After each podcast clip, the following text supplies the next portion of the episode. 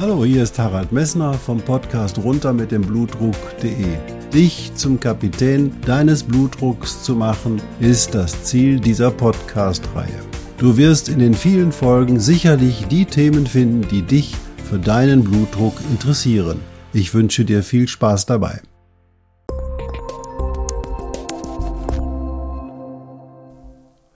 Hallo, hier ist wieder Harald Messner vom Podcast runter mit dem Blutdruck.de. Schön, dass du eingeschaltet hast. Ja, zur Folge Nummer 134. Man mag es kaum glauben. Ja, beim letzten Mal hatten wir uns ja mit dem Niereninsuffizienzstadium 4 beschäftigt. Diesmal wird es wieder ein bisschen allgemeingültiger und vielleicht für viele Leute auch nochmal interessanter. Denn wir beschäftigen uns mit dem Thema Hitze und dein Blutdruck. Viel Spaß dabei! Auch heute habe ich mal wieder eine Frage, die ich allerdings am Ende des Podcasts oder dieser Podcast-Folge beantworten werde. Also, ihr könnt mal drüber nachdenken, welches Säugetier kann wohl am ausdauerndsten laufen? Okay, also jetzt erstmal zum Thema. Das Thema Hitze geht durch aller Munde. Ja, da wird sogar eine Angst vor der Hitze in der Presse und in allen Medien geschürt, ja, um Gottes Willen, wir haben jetzt eine Hitze, die es noch nie gab und ja, das krönte sich sozusagen darin, dass namhafte Politiker, die auch Ärzte sind, behaupteten, dass bei einer Außentemperatur von 40 Grad das Gehirn auflöse. Also ich muss mal ehrlich gestehen, ich habe schon mal Fieber gehabt mit 40 Grad ich sitze hier gerade am Mikrofon und mir geht es gut. Ich glaube nicht, dass sich mein Hirn während dieser 40 Grad Temperatur, die ich mal als Kind hatte, irgendwie aufgelöst hatte. Und ich gehe noch regelmäßig in die Sauna und da in der Sauna sind dann auch schon mal, ich liebe das, wenn das so schön heiß ist, 90 Grad und dann freue ich mich auf den Aufguss und da wird es dann auch schon mal wärmer. Also eine Außentemperatur von über 40 Grad schadet dem Gehirn überhaupt nicht. Wer sowas einfach verbreitet, muss man sagen, der hat unlautere Interessen, die er hier machen will. Er möchte Angst schüren. Und gerade zu dem Thema Angst haben wir ja vor zwei Tagen ein sehr schönes Webinar gemacht, was Angst mit dir macht und wie Angst mit dir umgeht und wie du vor allen Dingen mit der Angst umgehen kannst, um nicht von außen steuerbar zu werden. Also nochmal, Fieber und Sauna lassen den Körper auch ansteigen in der Körpertemperatur und wenn das Gehirn auf 40 Grad ist, und das ist auf 40 Grad, wenn man eine Rektaltemperatur von 40 Grad hat, dann löst sich in meiner Birne und auch in vielen anderen Köpfen nichts aus. Auf, Entschuldigung. Und bei der Sauna schon lange nicht. Die Frage ist also, wie regeln wir denn unsere Körpertemperatur? Zugegebenermaßen, wenn wir sagen, okay, wir würden jetzt die Kerntemperatur auf 45 Grad steigen lassen, dann wäre das nicht mehr gut fürs Gehirn. Aber wir haben ja ein Thermoregulationssystem und das scheinen die Politiker und auch die Ärzte, die sich da vor diesen Karren dieser Hitzediskussion gespannt haben lassen, wohl offensichtlich übersehen. Also was passiert bei der Körpertemperatur, wenn, wenn es heiß wird, dann möchte der Körper ja die Energie, die in ihm selber entsteht, also das, was deinen Körper auf 36,5 Grad hält, da möchte der Körper diese überschüssige Energie an die Umwelt abgeben. Was macht er als allererstes? Der geht her und stellt alle Hautgefäße weit, damit die Haut sozusagen gut durchblutet wird und dass dann deine Hautwärme quasi in der Lage ist, die Wärme an das Umfeld abzugeben. Verrückt, was passiert da mit deinem Blutdruck? wenn die Hautgefäße weitgestellt werden, naja, wenn du meine Podcast-Folgen gehört hast, dann weißt du, der Blutdruck sinkt. Na klar, weil der Gefäßwiderstand sinkt Und das ist auch der Effekt, der eigentlich in der Sauna eintritt. Du weißt also, wenn du in die Sauna gehst oder dich körperlich belasse, dass deine Haut dann besser durchblutet wird, dann sinkt auf jeden Fall dein Blutdruck. Naja, also kann also Wärme für deinen Blutdruck gar nicht so schlecht sein. Gut, und dann passiert noch Folgendes, wenn dann die Körpertemperatur über die Abstrahlung von Wärme über die Haut nicht mehr gelingt, weil die Außentemperatur eben halt 37 Grad überschreitet, dann passiert Folgendes. Kannst du dich erinnern, wann das was da passiert? Natürlich, du fängst an zu schwitzen. Und beim Schwitzen, da wird sozusagen Flüssigkeit aus den Schweißdrüsen auf die Hautoberfläche gepumpt.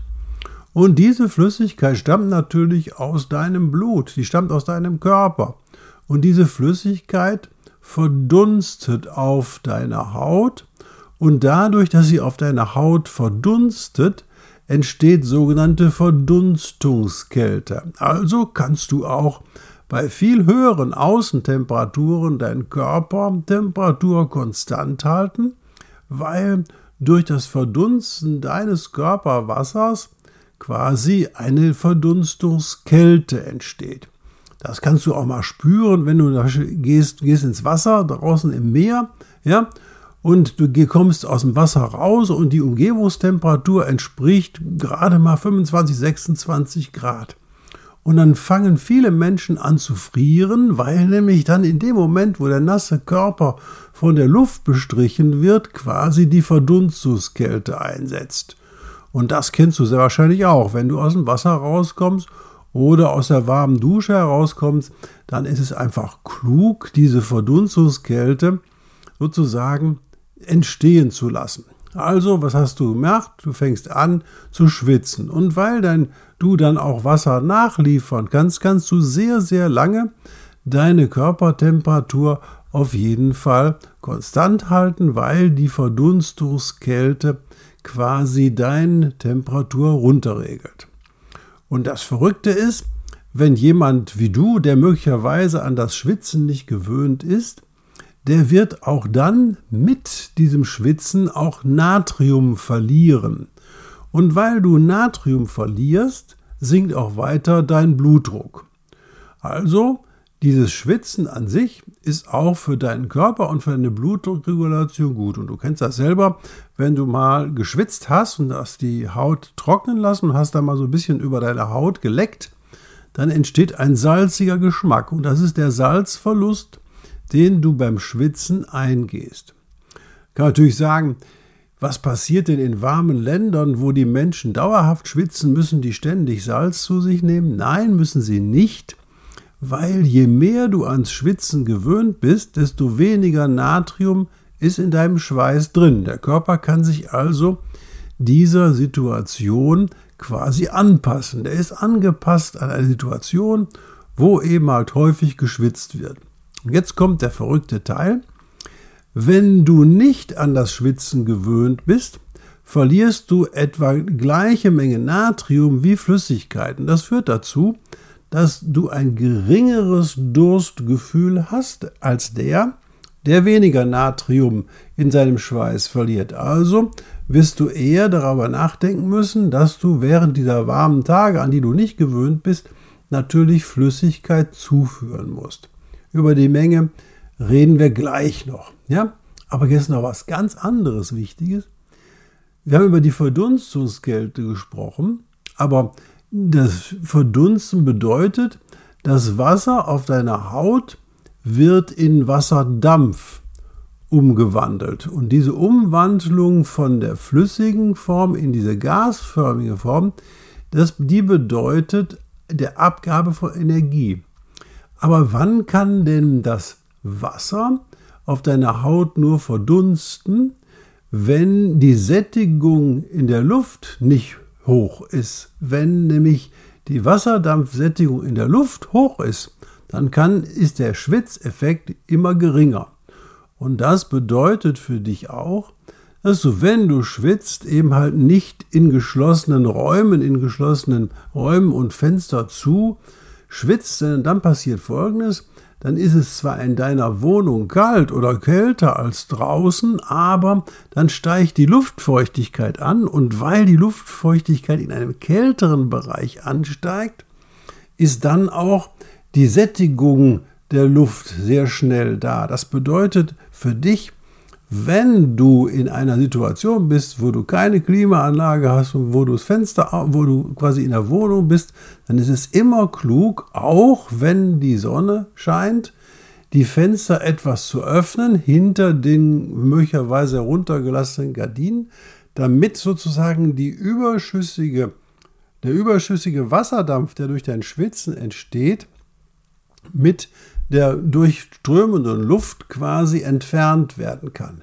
Also bedeutet das für dich, wenn du in einem Raum bist, dass du auf jeden Fall, der nicht klimatisiert ist durch eine Klimaanlage, da komme ich gleich nochmal drauf, solltest du auf jeden Fall bei sehr warmen Temperaturen auf ordentliche Luftzufuhr achten. Und da habe ich schon mal was geschrieben im Internet. Da kam dann so eine Bemerkung, ja, dann kriegen die alten Leute, wenn sie im Bett sind und im Zug liegen, eine Lungenentzündung. Das ist doch Blödsinn. Das ist Situationen, die kriegen eher eine Lungenentzündung und kriegen eher große Probleme, wenn sie ihre Flüssigkeit und ihre Feuchtigkeit, ihre Schwitzmöglichkeit verlieren, weil in der Luft so viel Wasserdampf drin ist, dass die Sättigung fast erreicht, dass es fast im Raum regnet.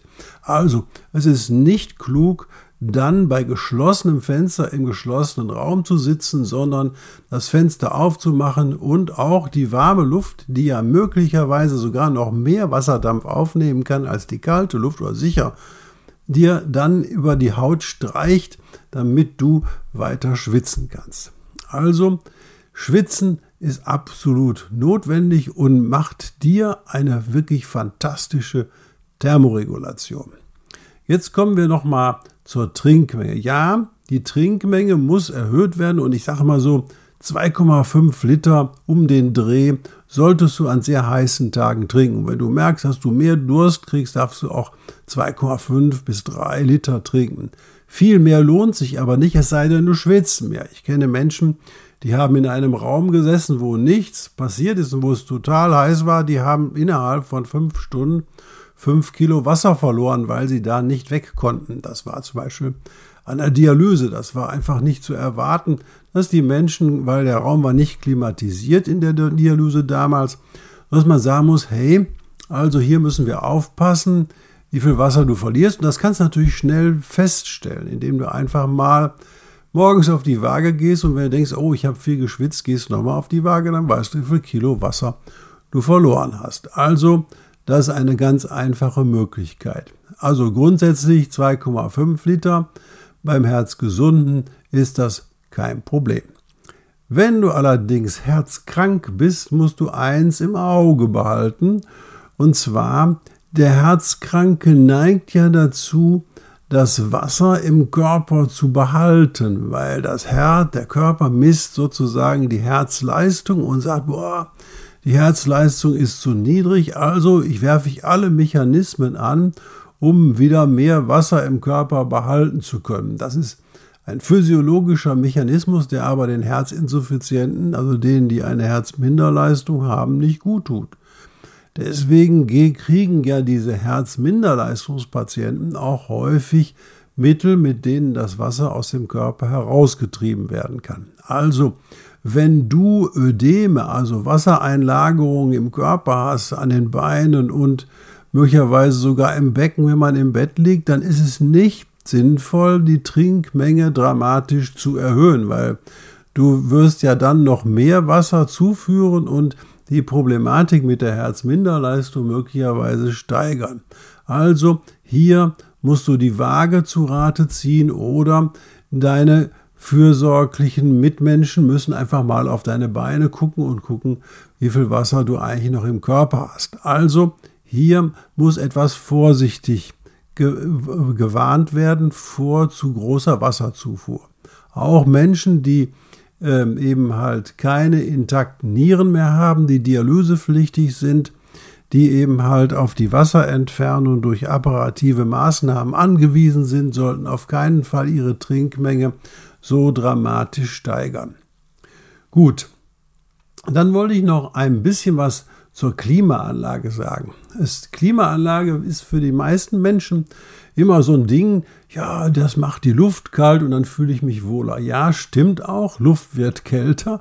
Aber was passiert, wenn die Luft kälter wird? Dann kann sie weniger Wasser, mehr, weniger Feuchtigkeit speichern. Also da fällt, der, da steigt im kalten Raum sozusagen die Luftfeuchtigkeit dramatisch an und deswegen ist es sinnvoll, dass man nur Klimaanlagen baut, die gleichzeitig auch die Luft entfeuchten können. Und Klimaanlagen nur zur Kühlung der Luft ist ein großes Problem und deswegen sollte man nur Klimaanlagen verbauen, die auch so einen Entfeuchtungsweg mithaben, damit nämlich deine Thermoregulation, so wie du sie brauchst, auch erhalten bleiben kann. Also nicht nur luftkalt, sondern auch entfeuchten. Das ist sicherlich 50 Prozent deines Wohlbefindens, dass die Klimaanlage auch in der Lage ist, die Luft zu entfeuchten. Ja, jetzt haben wir noch eine besondere Gruppe, das sind nämlich bettlägerige und pflegebedürftige Menschen. Und das sind Menschen, denen ist natürlich, weil sie bettlägerig und pflegebedürftig sind, die Daseinsvorsorge so ein bisschen abhanden gekommen die brauchen einfach eine größere Zuwendung. Da, weil sie trinken dann möglicherweise sehr wenig, weil sie nicht an, das, an den Trinkbecher rankommen oder der Trinkbecher nicht nachgefüllt wird oder weil sie zu länger zugedeckt liegen, obwohl es eigentlich nicht klug ist, sozusagen bei warmer Temperatur oder wenn die Sonne auf das Pflegezimmer scheint, komplett mit einer dicken Steppdecke zugedeckt zu sein. All das sind Dinge, die natürlich für die äh, pflegebedürftigen Menschen in den Heimen oder auch zu Hause eine große Herausforderung darstellen. Und deswegen muss man einfach sagen, für diese Menschen bedarf es, bedarf es einer größeren Zuwendung in dieser Zeit. Und wenn ich dann sehe, dass die Personalschlüssel in den Heimen nach unten gedreht werden, sodass man sagen muss, dass immer weniger Pflegekräfte da sind, dann sind die überfordert. Und dann kann natürlich hier eine größere Zuwendung fast gar nicht geschehen. Da sind ja so enge Zeittakten, die dort drin sind, dass einfach die Menschen nicht mehr ordentlich versorgt werden können. Und da muss man dann sagen, da sind wir dann wirklich in der Gefahr, dass hier mehr Menschen an der Wärme versterben, als das bisher früher war. Das heißt, auch diese Menschen liegen sich natürlich bei Wärme, wo sie schwitzen, sie schwitzen natürlich auch, auf einer Unterlage, die möglicherweise eben halt zum Schutz des Bettes darunter war, schneller durch, weil die Feuchtigkeit ist, entsteht dort und weil sie sich dort eben halt nicht bewegen können, liegen sie einfach schneller durch.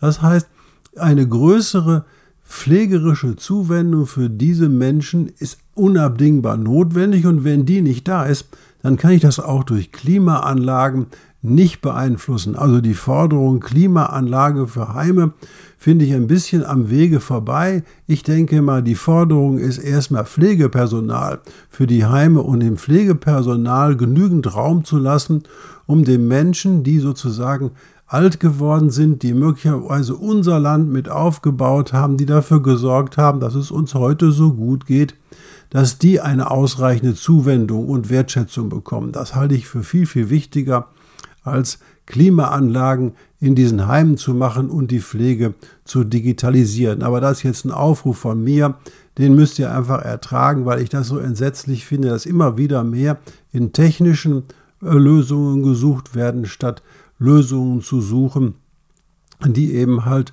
durch menschliche Zuwendung zu erreichen sind. Also, was habe ich dir in dieser Podcast-Folge gesagt? Ja, Wärme tut deinem Blutdruck gut.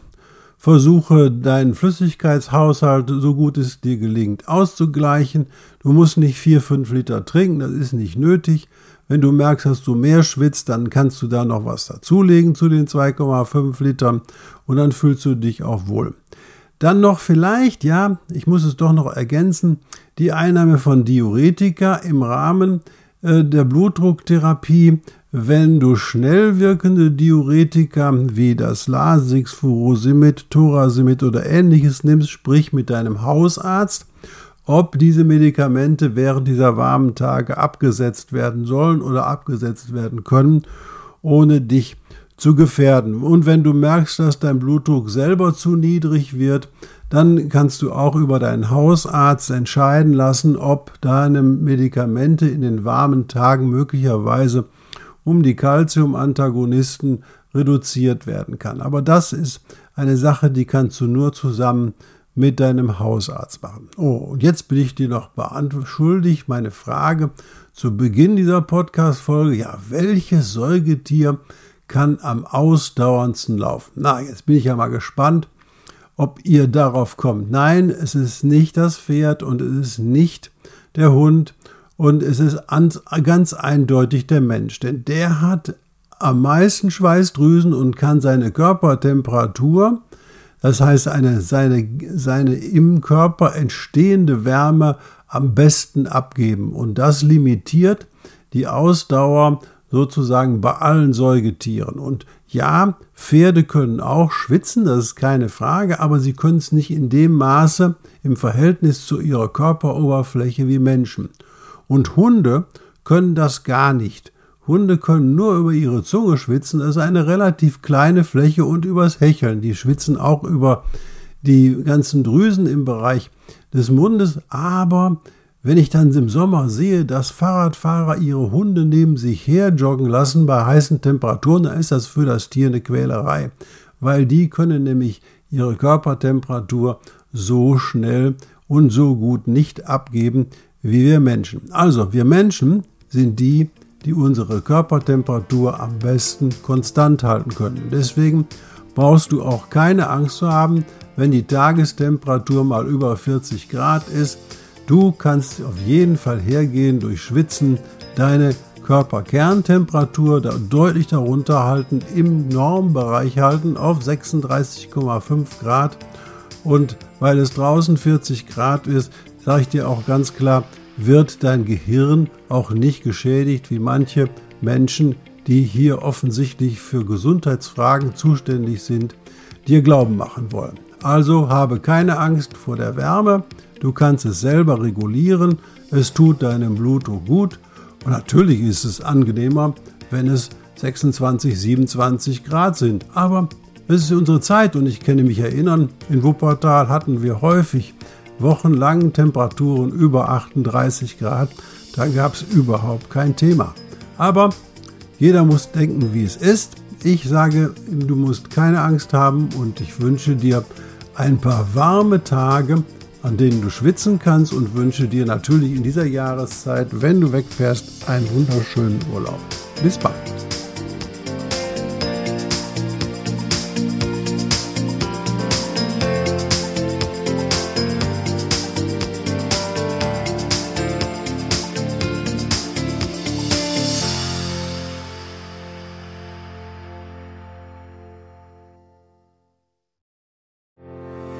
Ich hoffe, diese Podcast-Folge hat dir genauso viel Spaß gemacht wie mir. Du findest noch zahlreiche andere Themen unter dieser Podcast-Reihe, die immer in Zusammenarbeit auch mit meinem Sohn Hendrik Messner mit seiner Firma mess.de entstanden ist. Und dafür möchte ich ihm sehr danken. Bis bald.